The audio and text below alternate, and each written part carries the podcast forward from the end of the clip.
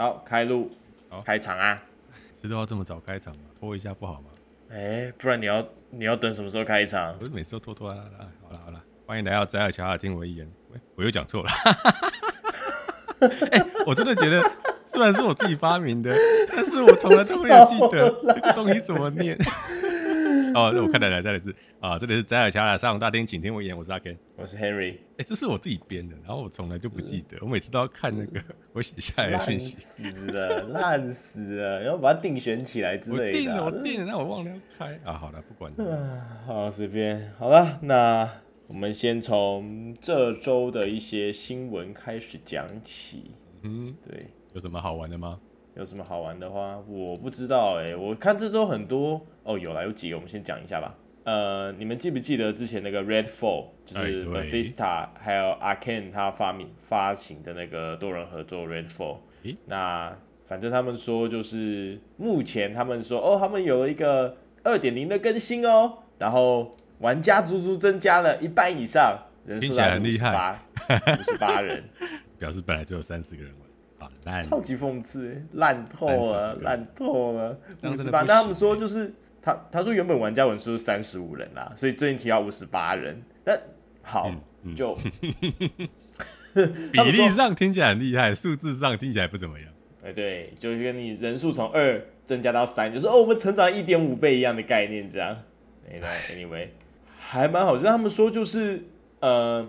因为它这种这款有登上 Game Pass 啦，欸、所以他们说估计啦，其实大部分玩家应该在那上面。对，因为不用付钱啊，你只要付 Game Pass 的月租费就好了。那这种游戏订阅费，像这种游戏，你知道评价这么差，对，如果是就是就像阿 Ken 讲的，就是大家一定就是去 Game Pass 上玩。哎、欸，这样想想，其实 Game Pass 好像，因为你知道吗？Game Pass 就是它会。呃，根据那款游戏的热门程度，然后每个月给等于给他一笔，也算是那个订阅游戏的费用给他啦。所以某方面来说，Game Pass 实际说不定救了他，你知道吗？可是你要如果直接只上 Steam 的话，他哎，欸、这个东西跟呃 Spotify 这类的所谓的音乐平台或音乐软体很像，就是嗯，虽然它看起来下载数量很多，或者它可能听众收听的数量很。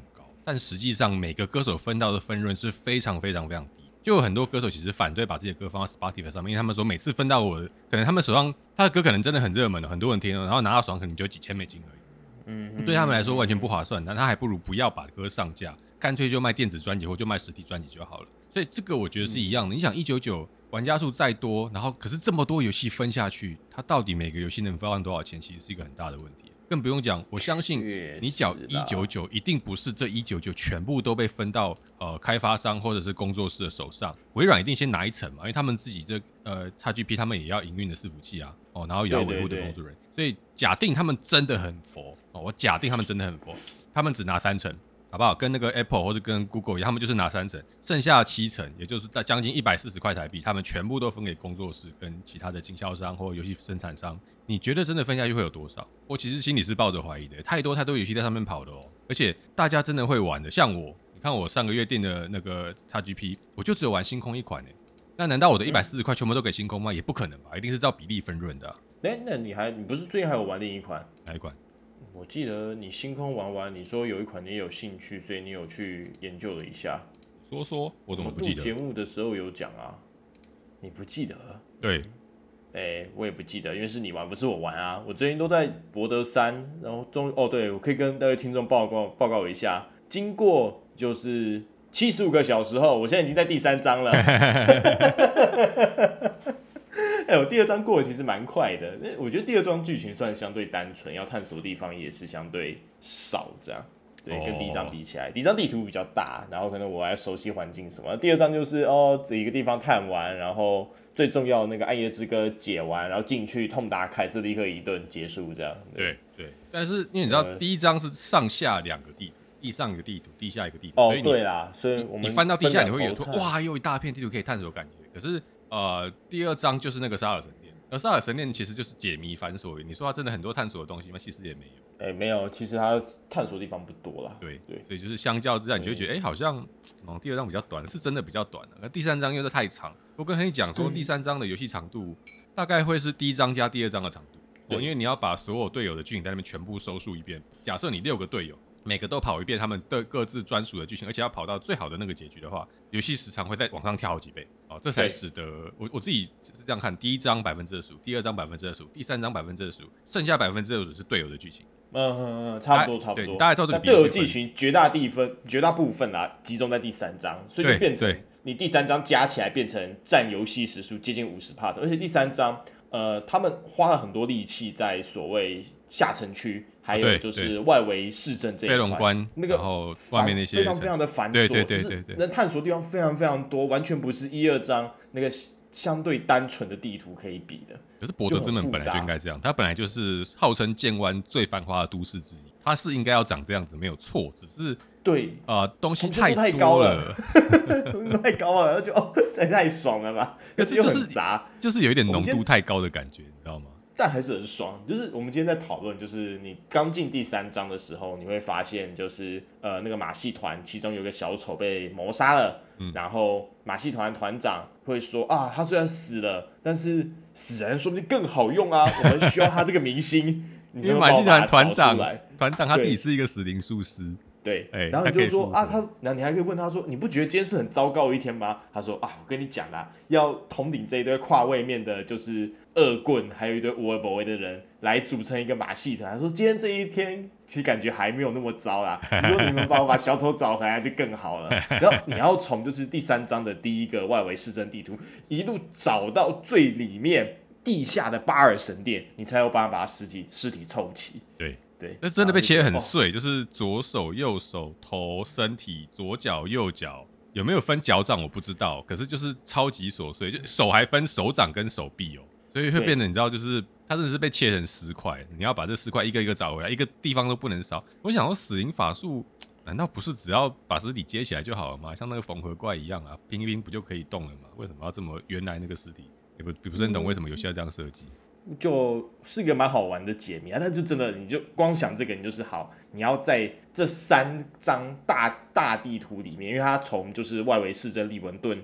飞龙关，然后再进去博德之门，还分就是地上的地图和下水道的地图，你这边全部都要挖过一轮，然后才才能把这些事情凑齐。就回到我们刚刚讲的是浓度太高，但你会说不好玩吗？它是好玩的，但我其实我现在玩完就七十个小时，我觉得嗯我有点疲劳，我可以休息一下，我先去刷了其他东西，然后再回来把剩下的东西走完。这样，对对，对，我我当时也觉得就是。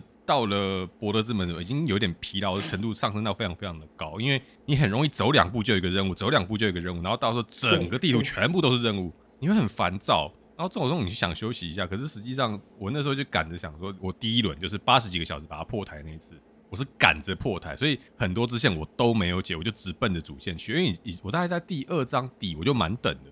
刚进博德是没没多久就完满等，那我也不需要练等，我就直接往主线把主线解掉，所以才有八十几个小时把主线打通。实际上你要把其他这些全部都解，我估计还要再多四十个小时，绝对要多那个时间，就是包括队友的、啊，然后还有其他的，因为主线其实就很单纯，反正你就东西拿到，然后一路打打打打打，然后把巴尔的神选宰了，然后把那个另一个是谁？Gortash，他是班恩呐，班恩的神选，哦、对，班恩把班恩的神选宰了，然后把他们东西抢过来，然后你基本上就进到大结局了。那结局就基本上是看你想要拿那个石头做什么，你可以自己变成一个像班恩一样那样的班恩神选一样的暴君，对，那或是你可以选择解放大家，对，让自己就回归正常生活。你有很多地方可以选，这样，那基本上剧情就是这样子。所以，anyway，我对啊，可能会等，我可能就是等那个，嗯、你知道电玩老爸他他说他压了很多集我们的节目没有听，因为我们都一直在讲最新的节目，他觉得非常烦躁，他没有玩完他就不想听这样。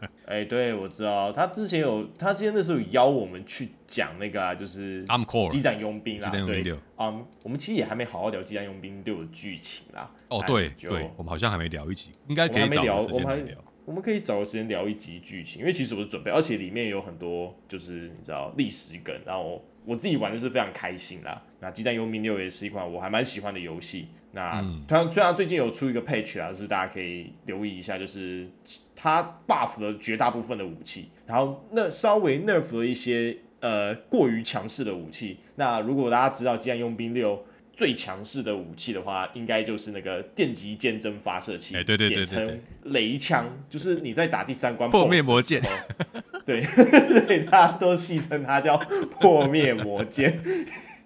它被 nerf 了一点，因为呃，我们之前有提过，就是那个机战佣兵也有像那个只狼体干值的设定。那他好像他说是那个叫一个叫什么晕眩值嘛，我忘了，反正就是那个设定，就是当你打呃稳定值啦，我想起来，就是如当你攻击敌人机体到一个程度的时候，他们会出现就是呃像是被破防的状态，你就这样想好了。然后那时候你攻击他们。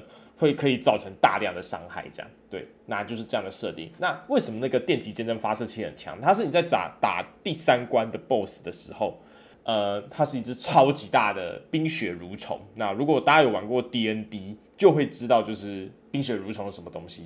你有玩过冰封之谷、崔斯特传奇，你一定会知道这个玩意儿。那它基本上是仿造那个玩意儿造出来的巨型机械兽，那非常非常的强悍。那你要突破它的防御。的第一层防御而已，你就是要对它的就是正面发射那个电击坚针发射器，他们说是那个亚基伯的技术结晶，对，他说亚基伯技术结晶，然后你就要带着它出战。那如果你忘记带那个玩意儿出去的话，你会被那个队长骂，对他很生气，你出来交，他会很生气，他出来郊游不检查装备的吗？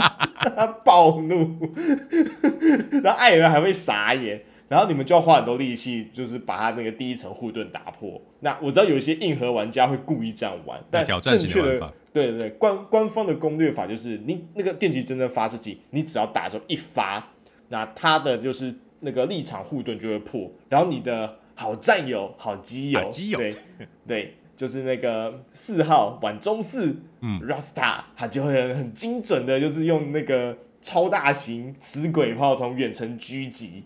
然后就把那只蠕虫干掉，这样他会狙三枪，然后最后一枪他会让它超载，然后直接就是一击，就是炮把炮身融化掉的一击，然后把它直接击落，这样。嗯，对。我们小伙伴一直说他那个那个 Rusty 一直巴迪巴迪的叫，他觉得很烦。然后我跟你没有那么熟，不要一直叫我巴迪。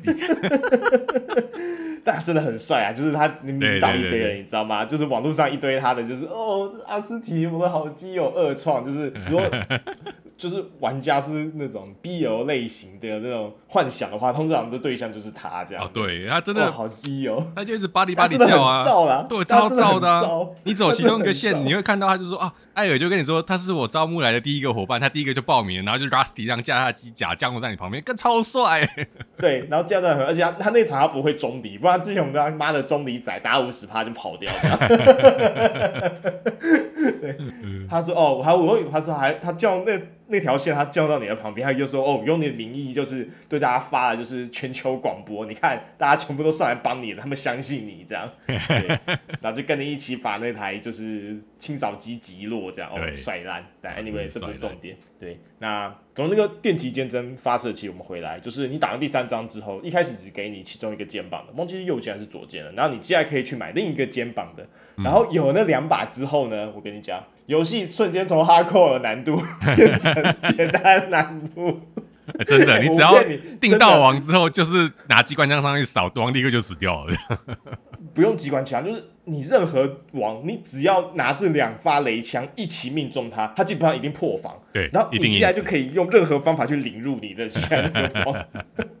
就是大家真的是，就大家就一开始一篇 PTT 的文章啊，就是说，哎、欸，我跟你讲，这玩意根本破灭魔剑，然后大家后来发现，哎、欸。真的超强，那我也是，其实就是靠这个玩意儿，就是一路打到呃三周三周目全部结束。尾王我其实打两次就过了，就是破灭魔剑真的是 OP 到不行，OP，但后来被被改了不少。对对对，想没有，就是只有这一次一点三的更新又把它 nerf 一点，就是让它的冲击力变弱，然后追加伤害，但是就真的很强啊。那现在还是很好用，只是没有以前那么好用而已。对，真的刚出来的时候，大家刚发现这玩意很强的时候，真的是所有人就是背这个东西出门，制服就是左手右手加特林，然后剑上两把破灭魔剑，就这样就出门。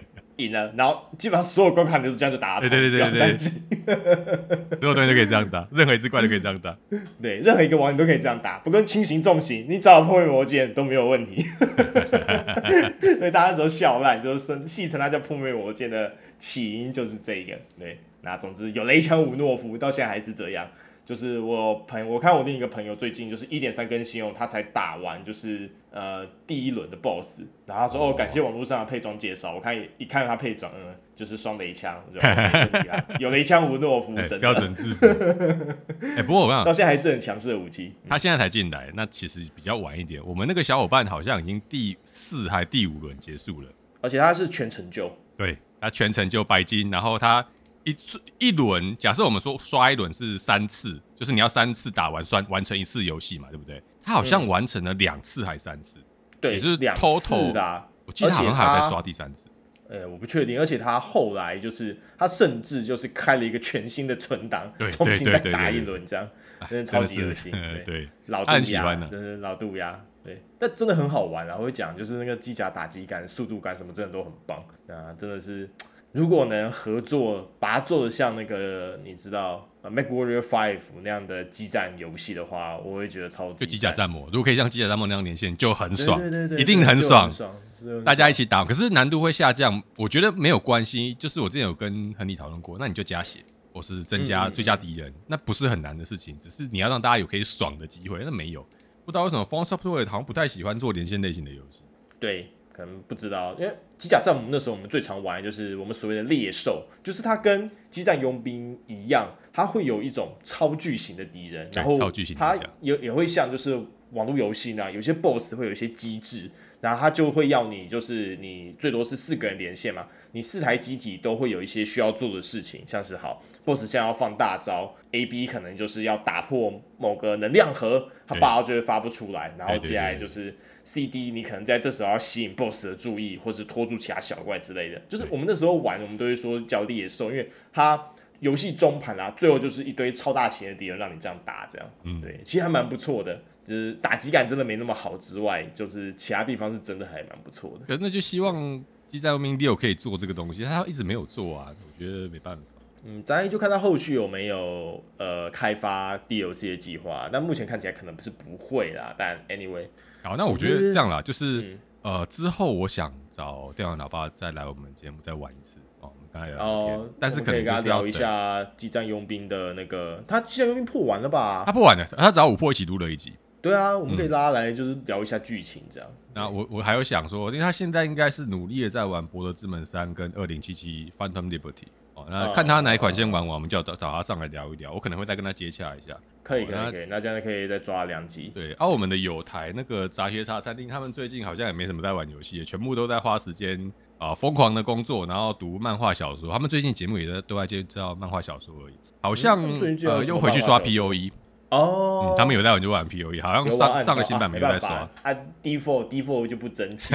你现在要玩类 default 游戏，最好的就是 P O E。不是，他们好像说他们两个是真的很喜欢玩 P O E，然后但他们也推坑了大家去玩 P O E。他也推过我，他好像好像没有推你啦，有推过我去玩 P O E。然后我看看，我说 P O E 每一个赛季的机制都不太一样，然后新手要上去。呃，玩你要先搞懂它整个游戏机制是怎么设计、怎么运作，然后从配装、从玩法，全部都要从头学习。它学习成本非常非常高，所以是因为这样，我就说，其实跟其他人一样，然后就大家都不太愿意进 PU，就是听说那个学习成本很高。那他们说没关系，你就先进来玩嘛，先玩开心，然后我们再去学配装。我说，嗯，可是我现在有其他东西在玩，我那时候好像正在打博德还是什么东西，就玩的很开心，没有必要进去。这样就想啊，算了算了算了，可能之后也看他们有没有机会再找他们聊一点别的游戏吧，因为呃，现在工会大厅是比较。你知道博德热过了之后，还要大家比较冷一点，这样。我想说找机会就相对沉寂的。有啦，今天有那个走中奖啦，我看到黑猫老师有去，还有一些其他创作者有去。啊，对啊，那就是让他们去嘛。那我意思就是说，找我以前公会大厅，现在可能如果还有在线上活络的频道的呃 Podcaster，我们有机会的话找他们来聊聊天哦，让大家还有这种重新回到两年前 Podcast 最热络的那个时候的心情，这样。嗯、希望啦，希望啦，如果我可以成功就成功。然后再来是。呃，你刚刚有讲说，我订 XGB 是不是有要玩一款游戏，就是排队三呐？Payday 三呐？哦，对，排队三。我后来没有进去啊，就是你知道我之前跟你讲过的，玩一场游戏要排队排一个小时，我实在不想浪费生命在那边排，我就觉得算了算了，等他们修好再说。好像到现在还都还没有修好，已经三个礼拜了。这我觉得没救了啦。要我讲的话，拖到这么久，通常是没什么救了。你你看看那个 Redfall，你第一次第一仗没有打好，人家不会再给你机会耶。你就下去了，什么服务型游戏没有没有，然后它更多游戏可以玩，你就直接下去了。所以我觉得排队三可能也呃，我不知道再过几年会不会啦。我就讲一个《莫忘圣歌》，还记不记得圣歌那时候他们讲说，我们下了一个艰难的决定，豪气宣布这游戏我们要更新十年。对对对对对，两年之后我们就是艰难的决定了。我就觉得啊靠嘞，EA 他妈冲三小，哎呦！当年是 EA 也是夸下豪语，他说这个游戏哇突破所有人的想象，是一个全新类型游戏。然后大家看哦，机甲像钢铁那样飞，一定应该是很棒吧？结果没想到两年过去。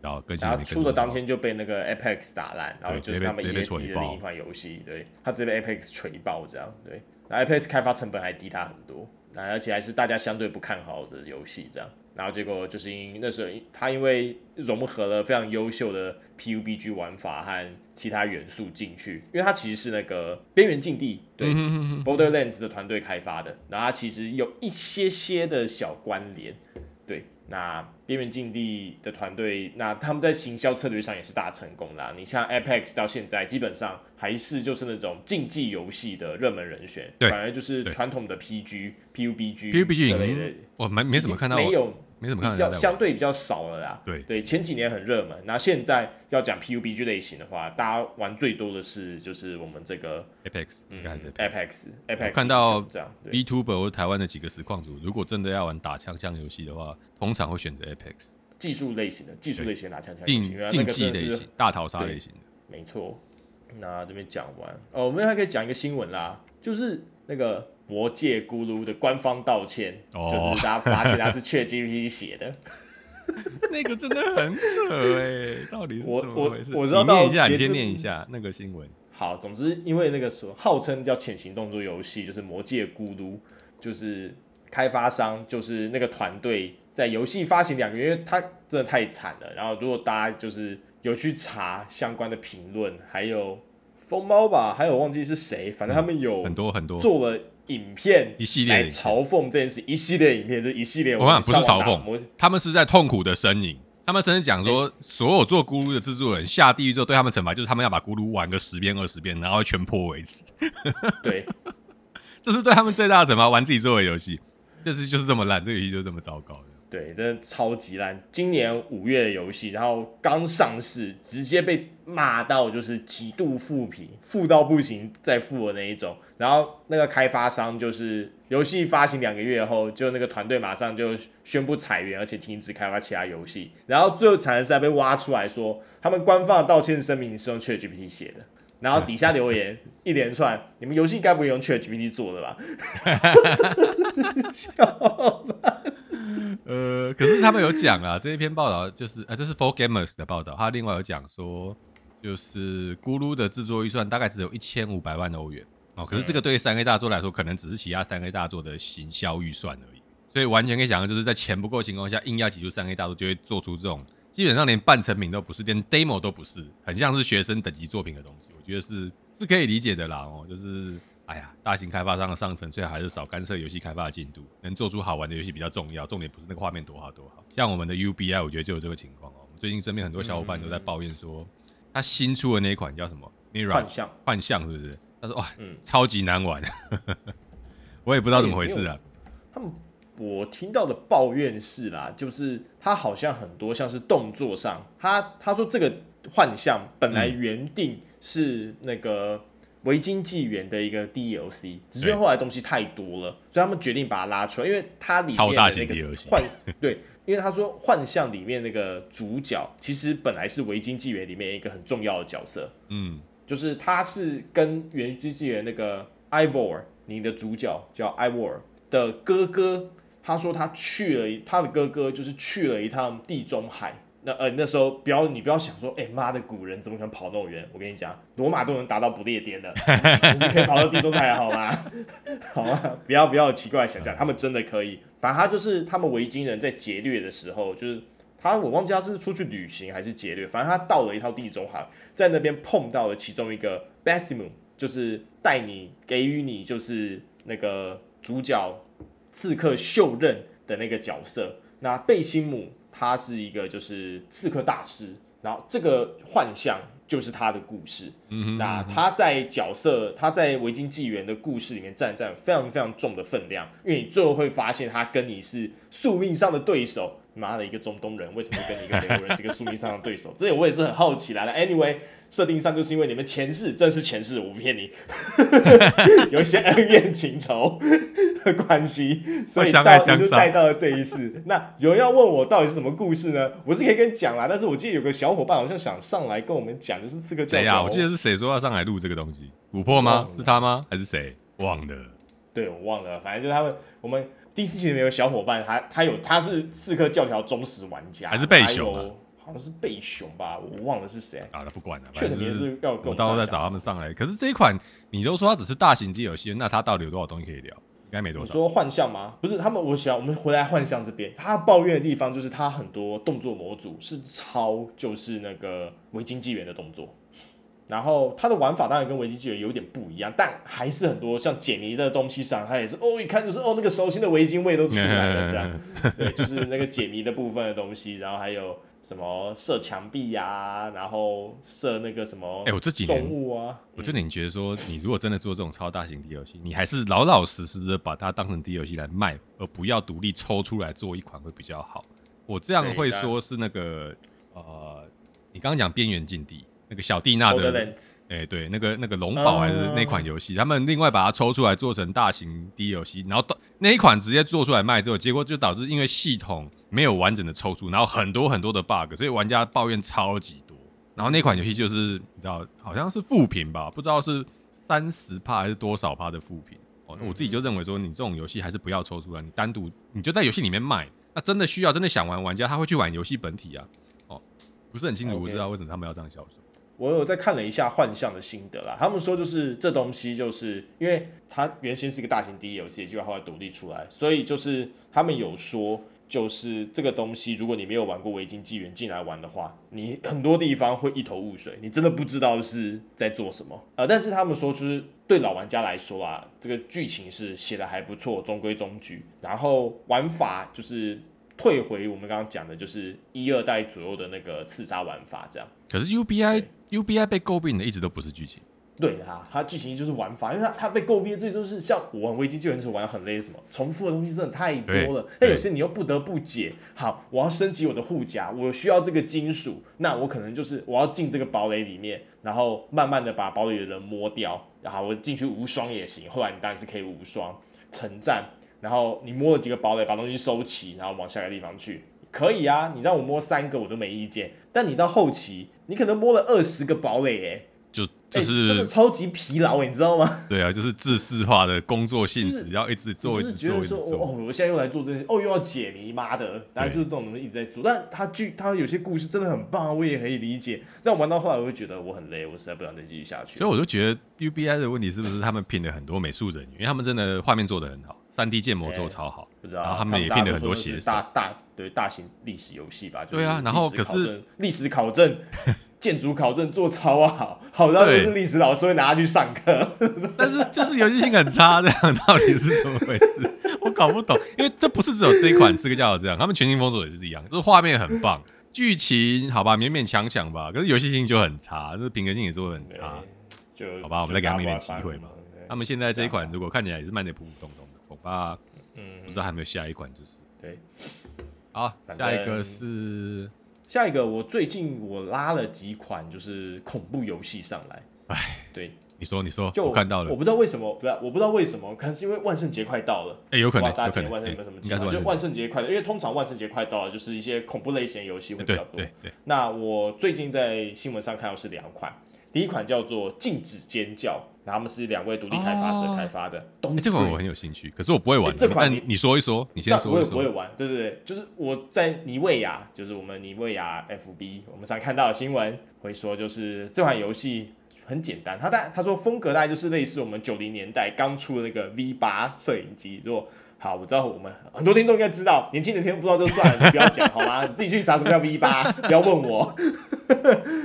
对，他说就是那种随身摄影机，然后你需要在光线昏暗的森林中探索十八分钟。然后说这很简单啊，就是十八分钟有什么？但是最靠背的什么点，就是跟你讲，你不能站在一个地方，因为你只有往前走的时候，时间才会动。而且游玩过程中一定要开麦克风，为什么？他说因为。这款游戏的设计概念很简单，你只要尖叫超过一定分贝，你就会被迫活到噩梦的起点，就是你要从头来。而且这款游戏它恐怖到什么程度？我听说它恐怖到，就是有一个新闻是它恐怖到测试员被吓到送医院。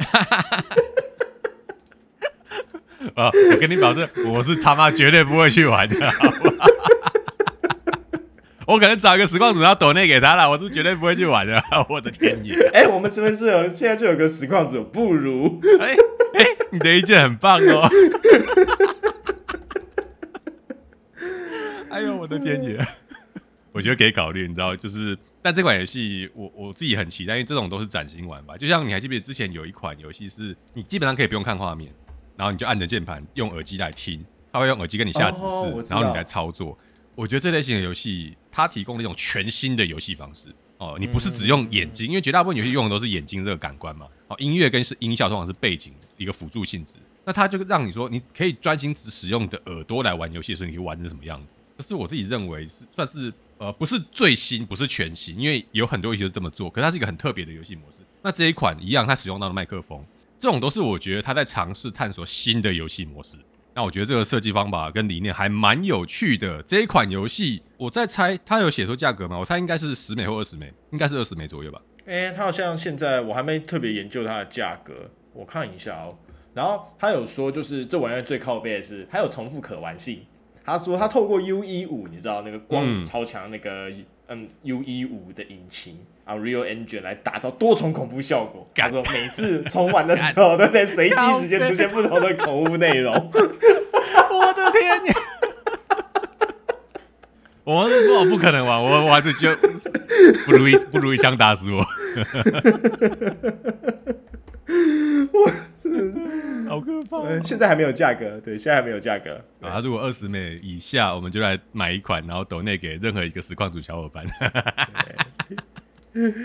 而且这真的是太刺激了。那预计是在今年会发售啦，所以我们就是在看。然后说，他说哦，本作就是是一款惊吓模拟器，它没有什么任何故事内容，它基本上就是那种标准的 jump scare，就是随机一个时间跑什么吓你一下这样，对。完全就是我们不会完全不会去碰的游戏，这样的就是我们我们绝对无法接受这样。下一款，下一款，下一款，不要聊这个。好，好，下一款，下一款，下一款，另一款的恐怖游戏，它叫做墓地轮值，嗯，它叫 Graveyard Shift。那它目前这个目前这个是战役啦，对，就是大家它正式名称叫 Grave Graveyard Shift。那它也是预计在 Steam 平台拖。就是推出，那基本上它就是一款以墓地为背景的恐怖游戏。你是一个被派来墓地轮班的看守男子，然后当你工作的第一天，你就发现，嗯，这边墓地嘛，就当然相对阴森。然后他说，被埋葬的死者还试图像好像想跟我说些什么东西嘞。他说，为了你要能活着离开这里，所以你开始要想把它解谜，这样对。可是你知道坟墓或是墓园其实是很多很多游戏设定的背景哦，因为一般你没事你不会去那个地方，然后那边埋又全部都是死人，可能会有很多什么幽灵的传奇啊在那边出没。那包含像跑团也很常使用墓地当背景，因为敌人可以直接就射不死族。哎，对，所以我觉得对蛮多游戏都会不死族什么的。对对对对，自己玩博德三其实也有很多这样，像那个博德三，我们刚刚讲到，就是你去解救暗夜之歌那个大陵寝。哎，对对对，那其实就是一个超级大的家族墓地，这样。对，就是其实对，在龙与地下城啦，这也是一个非常非常经典的场景，这样对。嗯，好吧，这一款一样啊，就是如果价格不贵，我们就来夺那个实况组小伙伴，看着他们玩。但这款就是相对之下，除了就是恐怖要素之外，它应该还有一些探索剧情方面的剧情，对，探索应该都有剧情方面的要素，对。那反正他说还没公开游戏上市的时辰，我们可能要再等一等。这些都还没。那对这款可能会比我们刚刚讲那款再远晚一点啦。然后刚刚那款就是很纯、很纯、很纯的，就是。恐怖游戏，那恐怖吓人游戏，那这款就是相对的，就是再有一些要素了。那画面看起来是非常精美，因为它好像也是用 Unreal Engine 做的，所以哦，大家真的就拿这个做做这种东西，真的是啊，反正我们都是不会玩的啦，我们就先这样讲啦。对，我唯一玩过恐怖游戏叫那个啊，还愿，好吗？我那次玩就吓死了，而且我那次玩还是在我讲过很多次，我是在就是十个人的包围下。在那个就是我们同事，然后我是拿那个大荧幕灯光全亮，大家吃完晚餐看我玩那款游戏，因为它大概三个小时就跑完，是一款非常非常短但非常非常经典，就是我们自己国家的赤足的工作室他做的游戏，真的超好玩。你是台湾人，你玩那个游戏，你真的哦，这个满满的台味太赞了那种感觉。对，那我唯一玩这个，而且那次我玩的也是吓个半死，就是都已经在那种灯火通明，然后周边有十个同事。朋友包围的状况下玩那款游戏，然后不仅自己吓半死之外，还把同事吓了半死，因为我叫太大声。哎，我已经忘记我上次玩恐怖游戏是什么时候了。对，我甚至不记得我有没有玩完任何一款恐怖游戏。对，我记得好像呃，嗯，Dead Space 那个、哦、它的一代我有玩二十分钟。然后就不玩，居然还能玩二十分钟，对。然后另外一款《绝命异次元》，刚刚阿 Ken 讲的，对对，《绝命异次元》，中文叫《绝命异次元》。Alan Wake Up，Alan Wake Up，艾伦星，我我玩都没有玩，我有看人家玩。然后呃，有一款是那个《Alien vs Predator》，我我也不知道中文就翻译叫什么，我也是玩它其中一代，然后玩呃。玩那个狩猎者跟异形，我有玩玩，玩到人类那个也是玩到一半我就不玩，太可怕。嗯、所以我我对这类游戏游戏的抵抗力非常非常的低，低到我就是。我不碰任何类型的恐怖游戏，但是我喜欢看人家玩恐怖游戏。欸、可是我在看的时候，我也不是盯着荧幕看，我是把它放在我的副荧幕，然后用听的。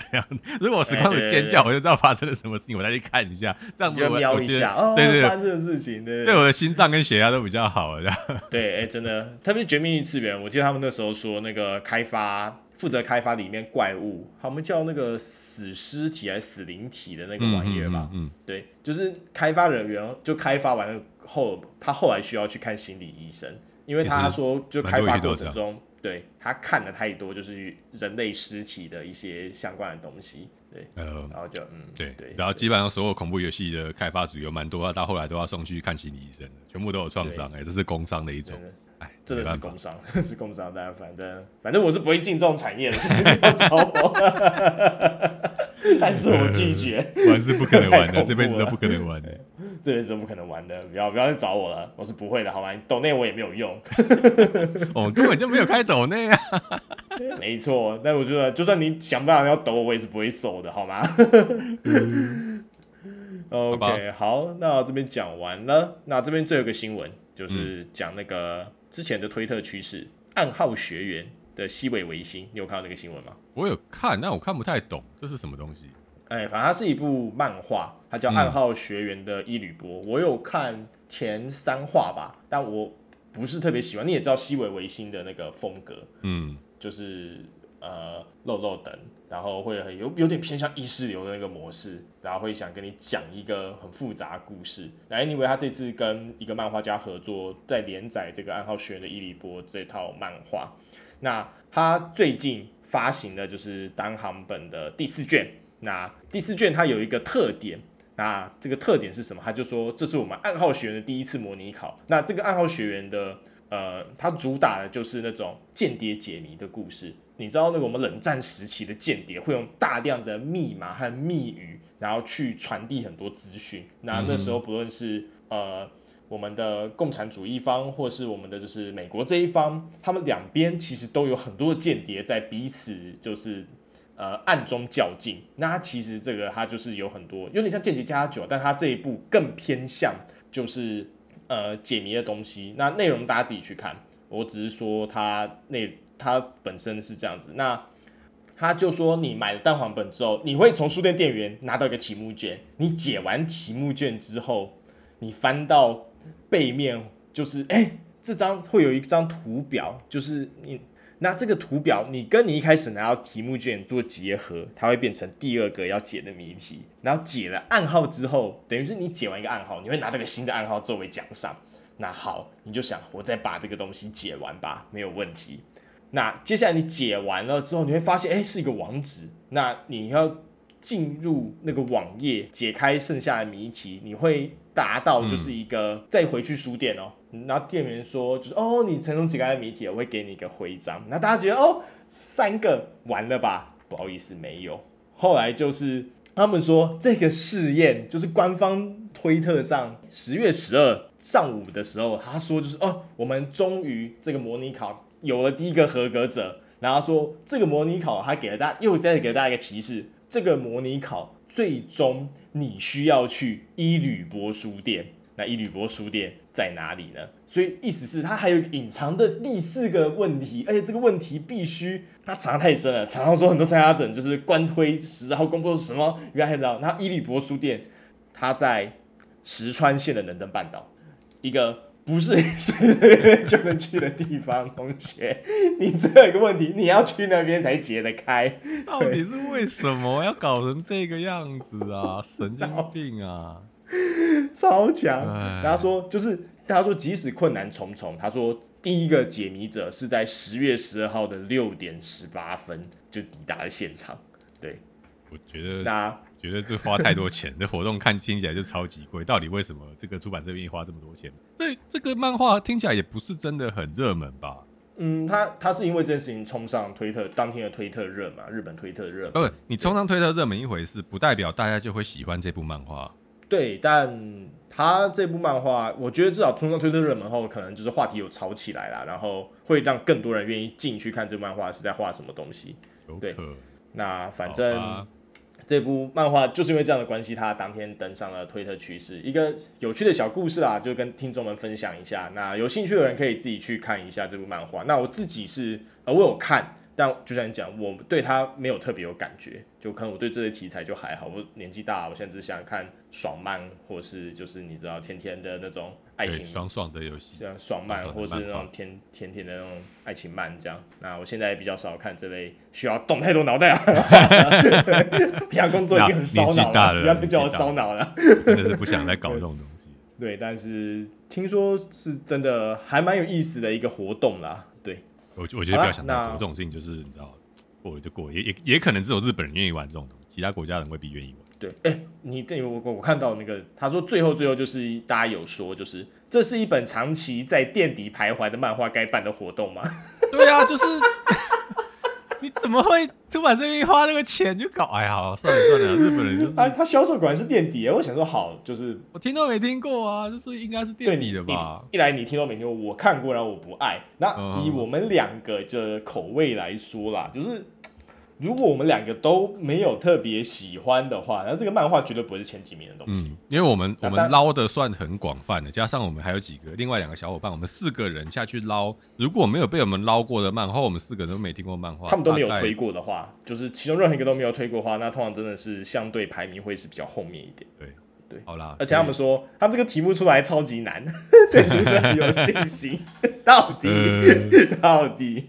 没关系啊，他们高兴就好。这个游戏看起来也算成功吧。然后成功的话，那这个漫画的排名再往上拉一点，那就好。因为毕竟现在日本的漫画界是真的看排名再决定你要不要腰斩。没有什么人在看的话，欸、他们可能会把你接触掉。现在很现实。对他们很多漫画觉得，哎、欸，看的还不错，突然就咔嚓腰斩了，因为你觉得还行，但整体销量不好。对，那整体来说就是对，那整体来说啊，就是日本漫画其实现在在全世界漫画界里面是属于一个碾压的趋势，占绝对优势。对，近几年你基本上美漫当然改编后的好莱坞一些大作当然是不差啊，我自己没有特别喜欢，但当然它当然很受欢迎，但它其实也开始走到一个瓶颈了，就是你看近几年这类超级英雄类的电影已经没有办法像以前卖的那么好了，应该好几年前就进入到瓶颈期了。反而说能够卖得好超级英雄电影是少数。对对对对对，那。更不要讲它原作漫画部分了，现在基本上是被按在地上摩擦的程度，这样被日韩漫画按在地上摩擦，原因有很多，我就先不讲。那最讲的原因跟三个英文字有关，那剩下我就不说了。南南加州正义战士，对，南加州正义战士，简称什么 JW 这样。Southern California Justice Warrior。最近就是这些事情也闹得有点大啦。如果大家有兴趣听的话，就是我们可以稍微讲一下，就是我们最近可能有听到一个新闻，就是啊，以色列哈马斯这件事情，大家多少可能在新闻上都有发现他们开战了。嗯，那最近有个新闻就是哈佛大学有一批学生出来说，就是他们呛以色列，说你们就是一群就是种族主义者。然后后续就发生一件事情，就是有一个组织说，就他们好像是三十多个社团联署吧。就是要求以色列就是停止行为，然后停止一些种族的屠杀行为什么的。然后另一个相较之下的右派组织，他就雇了一辆就是大型的电视荧幕宣传车，然后把所有这些参加联署的人的名字都公布上去，在校园里绕行。然后，因为你们要知道一件事情，好吗？美国很多大老板都是犹太人，贝佐斯是犹太人，对，马斯克有犹太血统，对，还不止。反正我光是讲这两个，你们就知道了，好吗？蛮多美国一堆大老板有犹太血统，对他们都或至少家人的亲属诸如此类是犹太人这样，对。你要说犹太人掌握了美国金融业都不为过，他真的很大一部分的就是金融业的运行都是犹太人掌握了，对，但是他们在里面扮演很重要的角色，没有非常非常重要的角色。然后就是哈佛大学出了这件事情之后，就有 CEO 出来说，这些学生名字应该被公布，我们接下来会永不录取他们。有些学员就说了。呃，不过我我要再次跟所有的听众呼吁，就是这一次的，你称它为战争也好，你称它为反抗也好，我跟亨利花了很长一段时间阅读了很大量的资料，我们都还没有掌握整个以色列跟巴勒斯坦他们战争起因的全局。哦，那它是一个非常非常复杂的，跟历史、跟地理、跟脉络、跟国际政治全部结合在一起浓缩的一个事件，你很难单方面的去判定说哪边有问题。要么只能说屠杀哦一定是不对的，然后你杀小孩一定是不对的。我们有一些最基本的底线。嗯但如果你真的要理清这个事件，它非常非常的困难哦，你很难单方面就判定说哪边一定是正确或哪边一定就是错的，太难。世界上不是那么容易，就是所谓非黑即白的啊，就是那个灰色地带。下来，我长期下来，两边其实都有一些比较无解的死结。不论我我我们不是要我们不是要两边都各打五十大板，不是的哦，只是要说要讨论这件事情，你要做的准备太多太多了。我去读了一个人类学家，他专门做的呃，他自己去做乡土那个。不是不是乡土研究，那叫什么在地研究，然后做了一系列全部的历史考察，那个资料量大到可能一个不是专门做这方面研究学员根本就读不完的程度。那连他都认为说你要把这个问题讲清楚实在太困难，那我们就先把这个问题搁在那边，我们可能之后。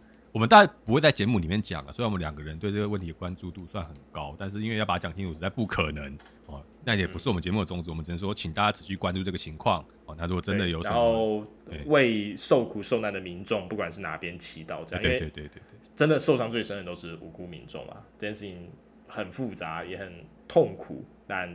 最无辜的总是民众，那希望大家为他们祷告，那希望这件事情能早日落幕了。那至少或是至少把冲突降到一个就是大家可以接受，就是以往那种紧张，但是不至于是这种全面热战的程度。这样希望对。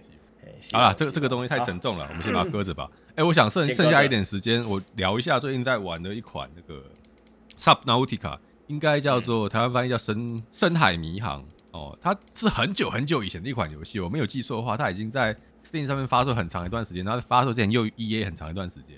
那《深海迷航》这款游戏，呃，它是一个单人的生存类型，然后探索冒险、找新的设计图蓝图，然后升级你的装备这种类型的生存游戏。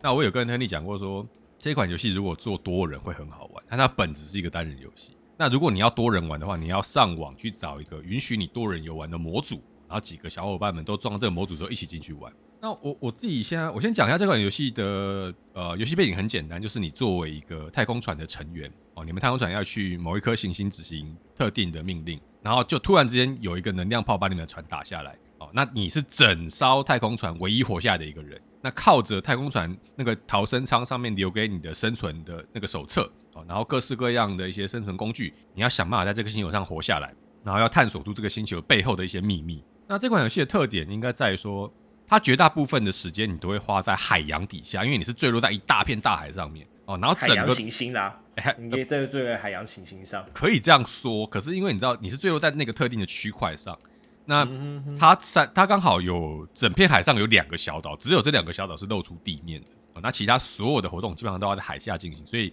啊，你穿的是潜水衣，然后你要靠着你救生舱里面的工具组去捞鱼来吃，然后去抓。他们有一种鱼叫泡泡鱼，这个泡泡鱼它本身有那种生物性的过滤纤维，所以你可以靠着这个鱼去过滤出可以喝的水啊。那有食物有水，接下来你就要想办法找工具，然后找出各式各样的啊，让你可以更加深入这片海洋哦，探索你坠落下来的那艘太空船留下的种种残骸，然后取得原来你可以用的那些科技，像是一艘小型的个人版潜水艇哦，或是啊，你可以在海底使用的个人外骨骼。那最终你可以造出一个。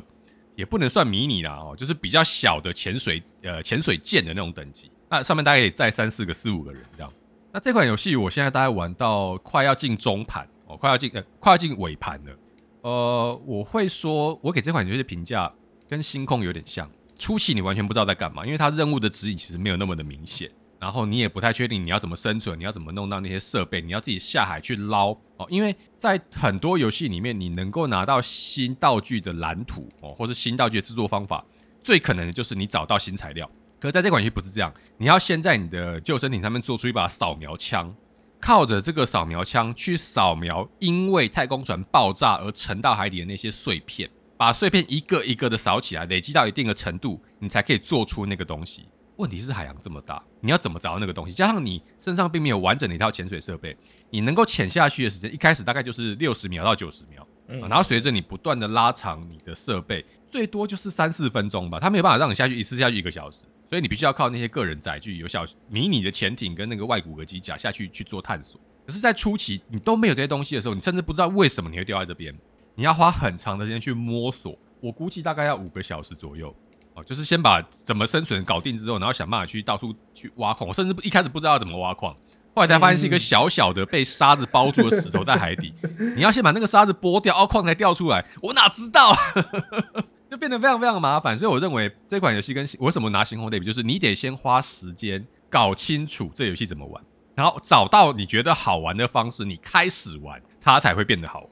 那这是我觉得，你说我推荐吗？我我我很难推荐，是因为我认为这款游戏还是要跟小伙伴一起玩是最好玩的。大家一起上去胡搞瞎搞，然后你去挖矿，你去采水，你去抓鱼，我来做这个机甲，那玩起来就很开心。可是当你一个人玩的时候，这款游戏给你的压迫感很大哦，因为你最终可能会潜到海平面下，甚至你一般在挖那些石头、找那些碎片的时候，你可能就潜到海下大概一百公尺深的左的那个程度。那只要晚上一黑，你是什么东西都看不到的。那加上你还有那个氧气的限制。虽然你可以说一些像那个导管啊，空气导管把空气从呃海平面上面导下来，可是你就是会有那个压力，加上会有一些鱼跑过来咬你，所以它给人的那种压迫感、那种氛围的营造，我觉得是很强的。初期我还没有足够的装备跟足够的呃那些机甲的时候，我是不太敢，我可能玩一个小时就要休息一下哦，因为觉得那种给给我自己精神上的压力蛮大的。那如果有小伙伴要玩的话，他我觉得东特可能还会再打折啦哦，那我可能会等。因为我们现在四个人还在玩，包含亨利，我们四个人还在玩《博德之门》。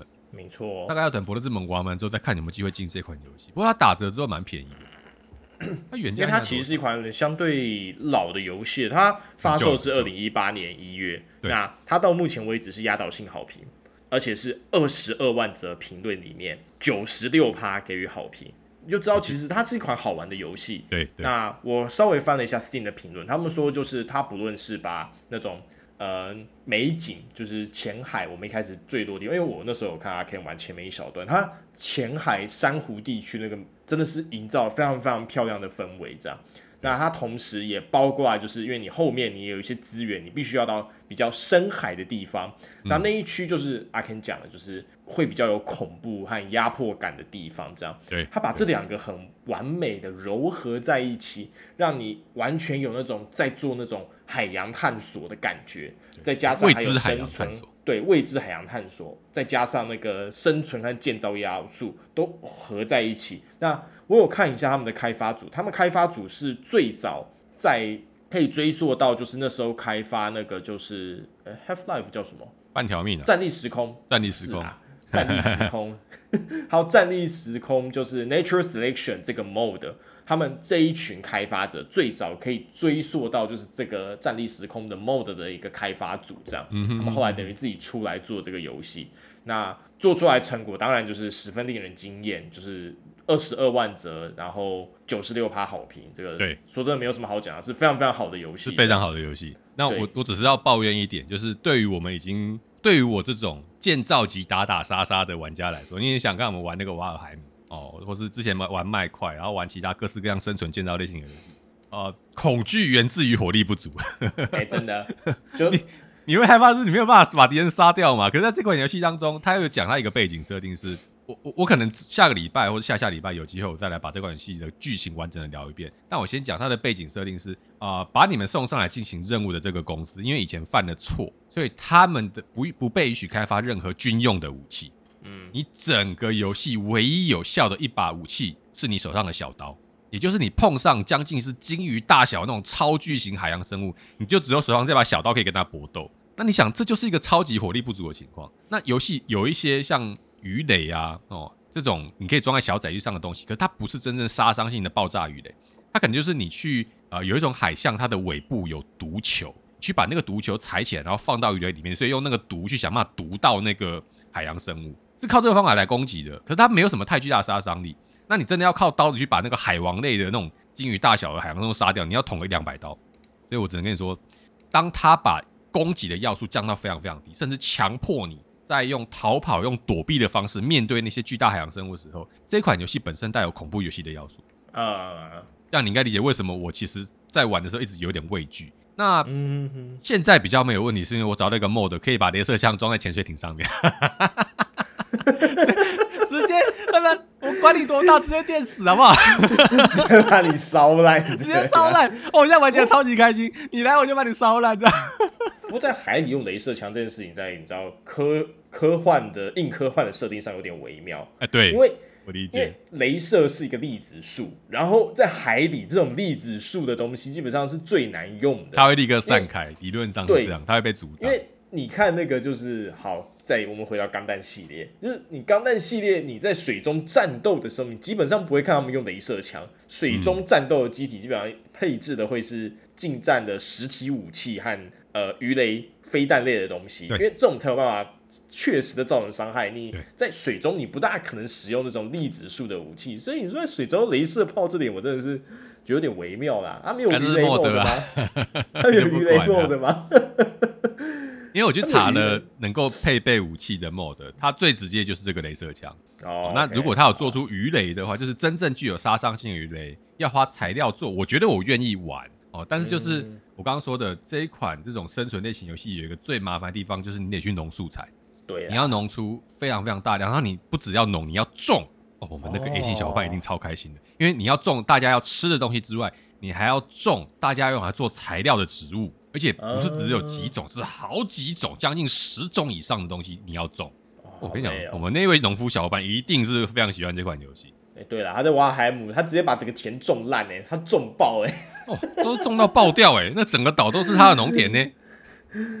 讲到这个，瓦尔海姆最近好像也要有一个新的更新，要开放那个余烬之地了。那没有意外的话，我们应该预计也会回去玩一阵啊。不过他这个挤牙膏的方法，我有点。挤太久了啦，太久了，挤太久了。他当初刚出的时候真的很好玩啦，那那时候好像到四王吗？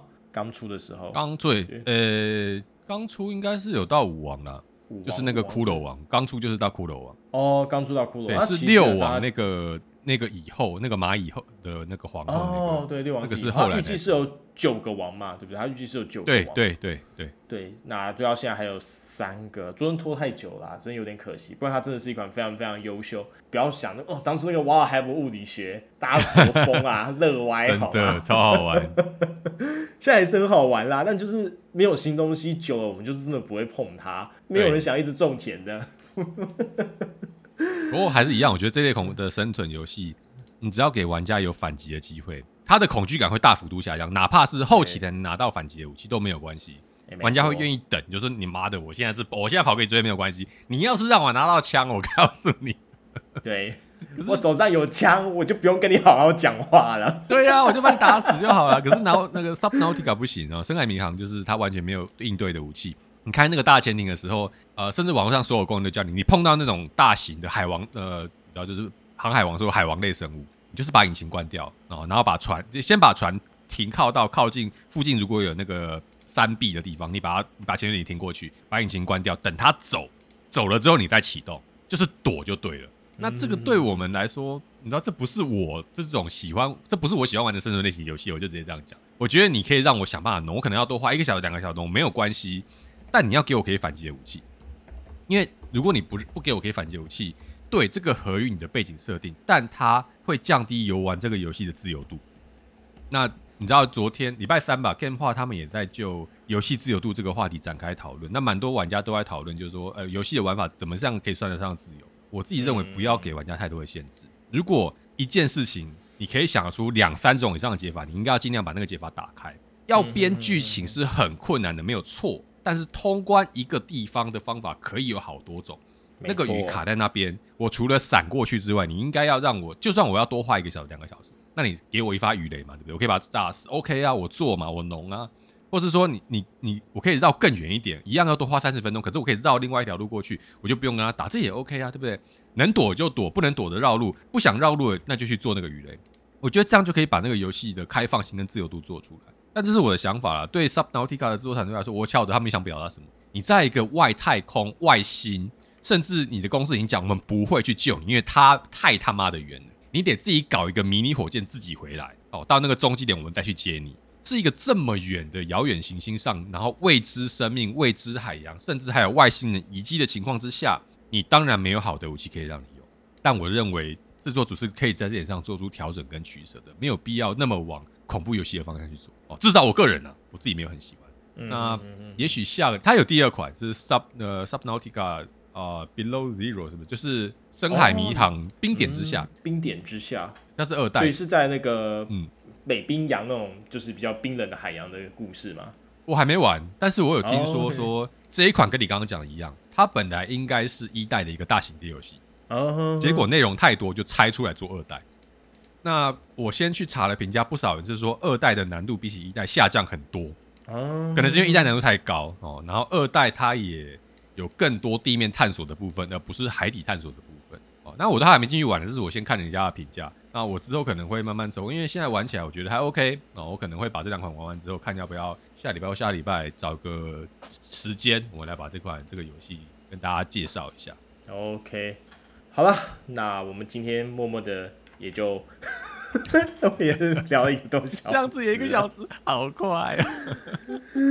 对，好吧，好吧，所以没有意外，我们今天到此为止啊。那可以预告一下，我们下一集预计请 Chat 吧，对不对？对对对，Chat 来上面跟我们聊聊，是哪一个？你说他们的频道吗？不是，是要聊什么？哦，频道还是要聊什么都讲一下。我们是请那个游戏，他们现在停更了啦。我之前有讲他们停更，那我请那个游戏玩家 Chat 来跟我们聊一聊。可能先聊《博德之门三》，他说他最近在玩《博德之门三》。他有一些东西想要跟我们讨论一下。老爸表示痛苦，这样。大家还没有玩完呢。老爸表示痛苦。然后呢？然后可能还有其他东西，像他说他玩 FFGRE，然后他也想跟你讨论一下《维京纪元》。OK OK，行吧行吧。然后他有玩玩我自己很有兴趣一款叫《往日不再》，哦，当时出在 PS 四上面的一款游戏，它是一个僵尸末日类型的生存游戏，但哦。很多人说很好玩，但大部分人真正给出的游戏评价是大概七分哦，十分里面拿七分，就是不算太差，但也没那么好。那我想听一看他对这款游戏会有什么样的评价。OK OK，我们呢可能明天找他来录，录完估计礼拜三上吧，看看看我怎么剪。OK OK，好吧，那我们今天就先到此为止，感谢各位的收听，我们之后再见，晚安各位，拜拜，拜拜啦。